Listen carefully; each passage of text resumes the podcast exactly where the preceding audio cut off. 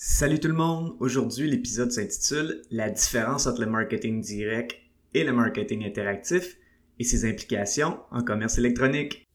Avoir un commerce électronique est tout un défi. On vit souvent des déceptions ou de la frustration. Que faire pour rentabiliser mon commerce en ligne? Qui engager pour m'aider à réussir? Comment évaluer le ou les professionnels qui ont le mandat de rentabiliser mon commerce électronique et de le transformer en véritable actif numérique? Vous écoutez Commerce électronique et actif numérique avec Nicolas Roy. La raison d'être de mon podcast est très simple. C'est d'aider les propriétaires de commerce électronique à comprendre, contrôler et posséder leur commerce électronique et les composantes qui l'entourent parce que je crois sincèrement que c'est la meilleure manière de rentabiliser à court terme et de se bâtir des actifs numériques qui prennent de la valeur à long terme.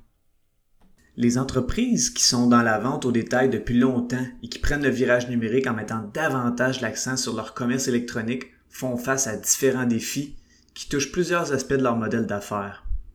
Parmi ces défis, un des aspects qui est touché est celui du marketing. Dans le passé, les entreprises utilisaient le marketing direct et ça fonctionnait très bien. Aujourd'hui, le marketing direct fonctionne toujours, mais en commerce électronique, le marketing interactif est l'approche qui fonctionne le mieux. Les commerces qui ont pignon sur rue depuis longtemps et qui font du commerce électronique sont donc appelés à changer de paradigme par rapport au marketing pour leur commerce électronique et qui dit changement dit défi et adaptation. Dans cet épisode, on va parler de la différence entre le marketing direct et le marketing interactif. Et on va ensuite parler d'une discussion très importante qui revient souvent et qui se rapporte aux préoccupations de la majorité des marchands face à leur commerce électronique. Avant de débuter l'épisode, j'aimerais vous inviter au groupe Facebook Commerce électronique et actifs numériques. C'est l'endroit où on pose des questions concernant le commerce électronique, que ce soit par rapport à nos défis ou en réaction au contenu de l'émission. Alors c'est un rendez-vous, le groupe Facebook Commerce électronique et actifs numériques. Les entreprises qui sont dans la vente au détail depuis longtemps et qui ont un modèle hybride qui comprend des succursales physiques et un commerce électronique ont eu à faire une transition dans leur paradigme au niveau du marketing avec leur commerce électronique. Cette transition marketing est celle de modifier le mode de pensée orienté sur le marketing classique, qu'on peut aussi appeler le marketing direct, ce type de marketing est parfois appelé par les anglophones le spray and pray marketing, où on envoie le marketing et on prie pour que ça fonctionne. Le marketing direct fonctionne encore et peut être utilisé, mais dans un contexte de commerce électronique, il se doit d'être combiné à plus. Le marketing direct consiste à utiliser des méthodes telles que des circulaires ou catalogues envoyés par la poste, de la publicité à la télévision, de la publicité à la radio, des affiches publicitaires à des endroits ciblés, comme sur le bord des autoroutes ou dans le métro, des annonces dans les revues et ou les journaux papier ou même en version numérique, utiliser du télémarketing avec des appels non sollicités, comme on appelle du cold calling.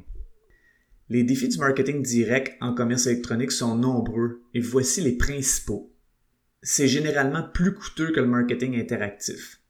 C'est particulièrement vrai s'il faut apporter des modifications à la publicité. Ce type de marketing ne permet pas de recibler le ou les clients. Ce type de marketing développe beaucoup moins la relation avec le client pour qu'il pense au commerce quand il a un désir ou un besoin. Ce type de marketing ne permet pas de prendre de l'information et de mesurer le retour sur investissement des campagnes publicitaires. De son côté, le marketing interactif est celui qui met l'accent sur le développement de la relation avec le client et le prospect plutôt que de mettre l'accent uniquement sur la vente immédiate.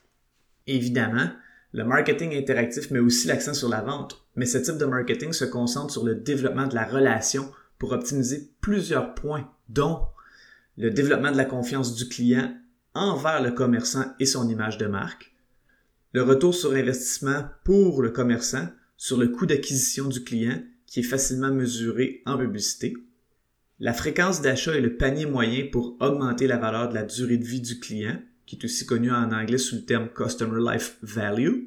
Et finalement, le marketing interactif va aussi diminuer le taux d'attrition ou churn si c'est un modèle de membership où il y a un abonnement et un paiement récurrent. Le défi du marketing interactif est que ça nécessite plus d'organisation. En fait, il faut avoir un écosystème mis en place pour que l'entreprise puisse entretenir cette interactivité et la confiance qui en découle avec les visiteurs, les leads et les clients pour les faire avancer dans le cycle de vente ou pour les conserver comme clients loyaux. Quand le commerçant regarde son site web, il doit se poser cette question. Est-ce que la philosophie de mon entreprise et de mon site web sont axés sur le marketing interactif pour améliorer l'interactivité et la relation avec ma clientèle? Pour répondre à cette question, il doit vérifier si son écosystème de marketing interactif est complet. Voici quelques éléments à vérifier concernant l'état de l'écosystème en se posant des questions comme est-ce qu'on a un lead magnet interactif qui est visible, qui donne une bonne valeur de départ aux visiteurs sur notre site web et qui est efficace à transformer les visiteurs en leads? On a parlé de ce sujet à l'épisode 16. Est-ce qu'on a une séquence courriel ou une automation courriel pré-achat qui se déclenche quand une personne utilise notre lead magnet? Est-ce que cette automation courriel pré-achat est bien rédigée pour nous présenter avec transparence, pour donner de la bonne information et surtout pour donner envie aux gens d'ouvrir nos prochains courriels? Est-ce qu'on a une automation courriel d'abandon de panier qui est polie, intéressante à lire et qui aura la chance de sauver des ventes? Est-ce qu'on a une séquence courriel post-achat pour bien remercier, faire le suivi de la commande et même s'assurer de la satisfaction du client? Est-ce qu'on utilise une infolette de façon fréquente pour donner des nouvelles de l'entreprise ou pour réagir à l'actualité pour que les gens pensent à nous avec des points de contact fréquents? Est-ce qu'on a un chat efficace et agréable qui fonctionne bien pour répondre relativement rapidement aux questions?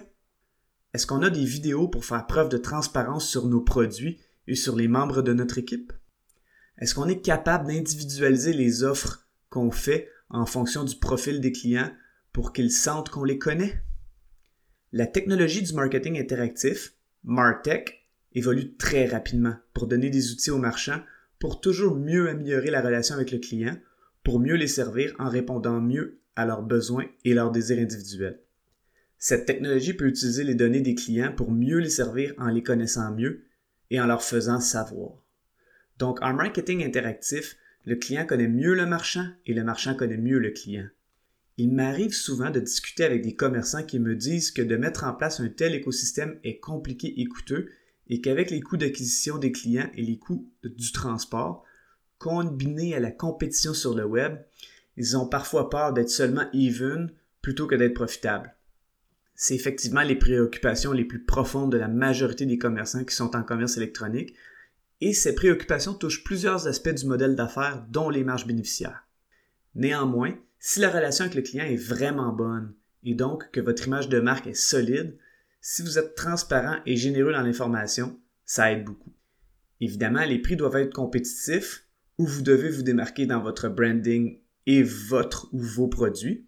Et si vous communiquez souvent avec les gens et que c'est toujours intéressant pour eux, et si vous leur montrez que vous les connaissez et que vous savez ce qu'ils désirent ou ce dont ils ont besoin, les probabilités de loyauté sont beaucoup plus grandes. De cette façon, les probabilités d'amortir dans le temps les coûts d'acquisition du client et les probabilités d'augmenter le lifetime value ou la valeur du client dans le temps sont grandement augmentées. C'est certain que pour prendre soin de cette relation, il faut aller au-delà d'une publicité et d'une seule vente. Il est vrai que les entreprises qui ont un modèle d'affaires qui vend en récurrence ont plus de facilité à mettre en place cette stratégie parce que le cycle de vente est plus court. Par contre, même les entreprises qui vendent des produits qui sont plus durables ont avantage à se concentrer sur le marketing interactif et sur l'implantation d'un écosystème marketing pour supporter ce type de marketing en adaptant certains paramètres dont la fréquence de communication. L'idée est de se concentrer à garder sa clientèle le plus longtemps possible plutôt que de focuser uniquement sur l'acquisition d'un client et d'une vente unique comme c'était davantage le cas auparavant, parce que la loyauté était probablement plus prise pour acquis. Je vous remercie beaucoup d'avoir écouté cet épisode. Je vous invite à vous joindre au groupe Facebook Commerce électronique et actifs numériques et je vous dis à la prochaine.